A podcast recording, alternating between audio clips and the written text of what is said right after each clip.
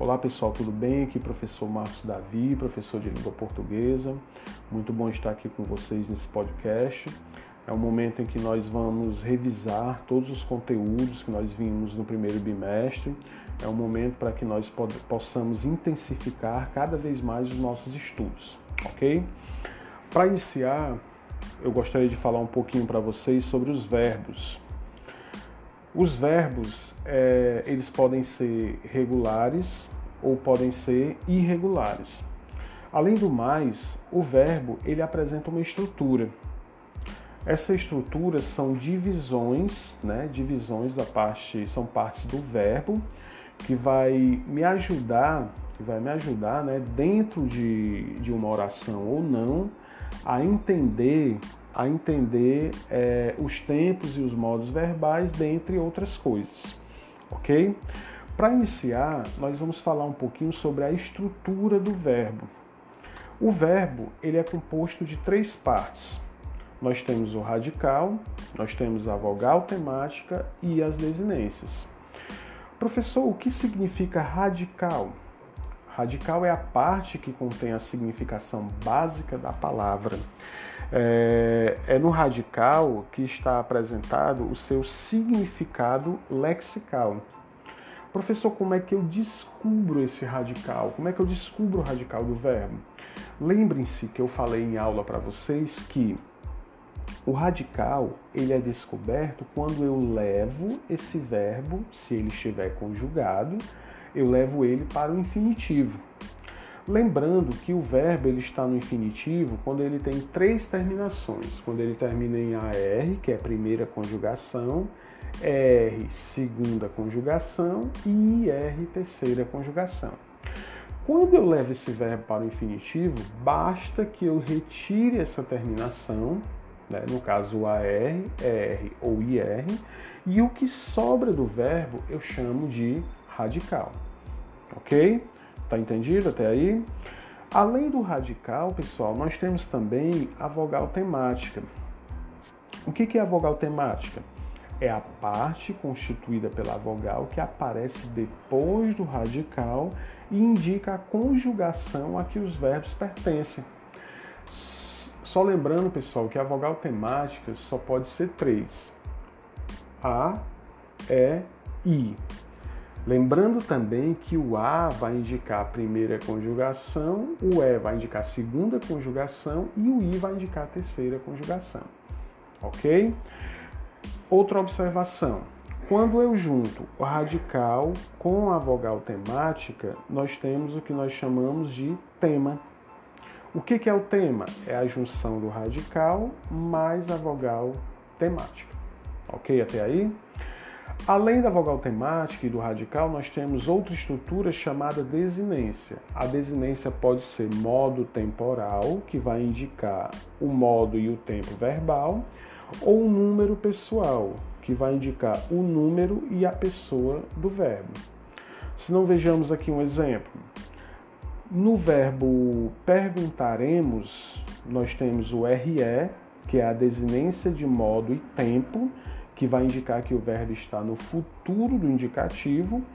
E nós temos também aí nesse verbo mos, desinência de número e pessoa, que vai indicar que o verbo está na primeira pessoa do plural. Ok, pessoal? Vamos recapitular aqui. Qual é a estrutura do verbo? O verbo pode apresentar radical, vogal temática e desinências. Ok? Até aí? Pessoal, Além da estrutura, nós temos que entender também que os verbos eles podem ser regulares ou irregulares, né? Eu já havia falado isso para vocês, mas é sempre bom recapitular. Os verbos regulares são aqueles em que o radical não muda, aqueles em que o radical não apresenta nenhum tipo de modificação. Por exemplo, se eu pegar o verbo estudar e eu conjugar esse verbo no presente no indicativo, eu estudo, tu estudas, ele estuda, nós estudamos, vais estudar, eles estudam.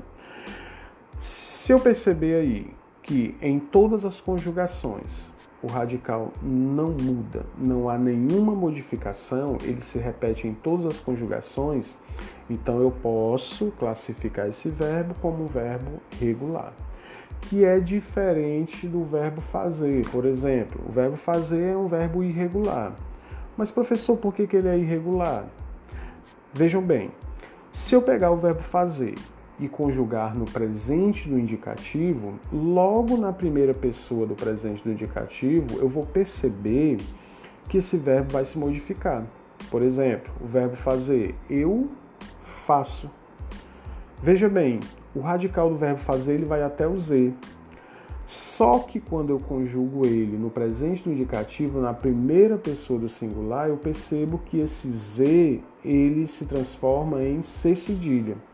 Então, se há essa modificação, é porque esse verbo é um verbo irregular, ok? Além disso, pessoal, nós temos também o que nós chamamos de formas nominais do verbo, tá certo? As formas nominais do verbo, elas são três. Nós temos o infinitivo, nós temos o gerúndio e nós temos o particípio. Professor, o que são formas nominais? As formas nominais dos verbos são aquelas que podem desempenhar também a função de um nome, certo? As formas nominais de um verbo derivam do tema radical mais vogal temática, acrescido né, das seguintes terminações. Por exemplo, quando eu tenho um verbo no infinitivo, esse verbo ele vai apresentar a terminação AR, ER ou IR, né, que já foi falado no início desse podcast. As terminações AR, ER ou IR indica que o verbo está no infinitivo. Professor, quando é que eu tenho o verbo no gerúndio? Geralmente, pessoal, o gerúndio ele vai apresentar a terminação NDO, ok? Por exemplo, estudar é o verbo no infinitivo. Qual seria o gerúndio do verbo estudar? Estudando. Veja bem aí que no verbo estudando eu tenho a terminação NDO, que indica que ele está no gerúndio. Professor, o que é um verbo no particípio? Nós temos os particípios regulares e os particípios irregulares. O particípio regular apresenta a terminação ADO ou IDO. Essas duas terminações só servem para os verbos regulares. Por exemplo, qual é o particípio do verbo estudar? Estudado. Ó, veja bem que estudado termina em ADO. Qual é o particípio do verbo sair? Saído. Vejam bem, saído termina em IDO. Esses verbos são verbos regulares, diferentemente do verbo fazer. Fazer é um verbo irregular. Qual seria o particípio do verbo fazer? Feito. Né? Para que eu saiba, pessoal, quais são os verbos irregulares, existe uma lista de verbos irregulares né, com seus particípios. Eu preciso saber quais são esses verbos. Outro exemplo, o verbo explicar. O verbo explicar é um verbo regular ou é um verbo irregular? Nesse caso, ele é um verbo regular. Né? O radical dele, em uma conjugação verbal, não vai se modificar. Qual seria o particípio do verbo explicar? Explicado, terminação ADO. Qual seria o gerúndio do verbo explicar? Explicando, terminação NDO. Ok, pessoal? Vamos só recapitular aqui. O que são, quais são as formas nominais do verbo?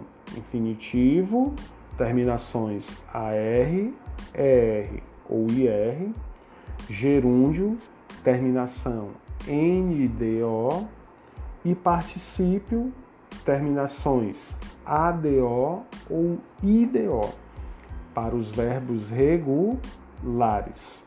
E para os verbos irregulares, existem outras terminações que eu acabei de citar agora para vocês. Ok, pessoal?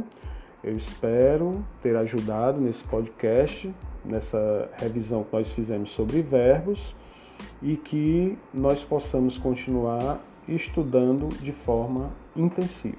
Ok, pessoal? Até mais!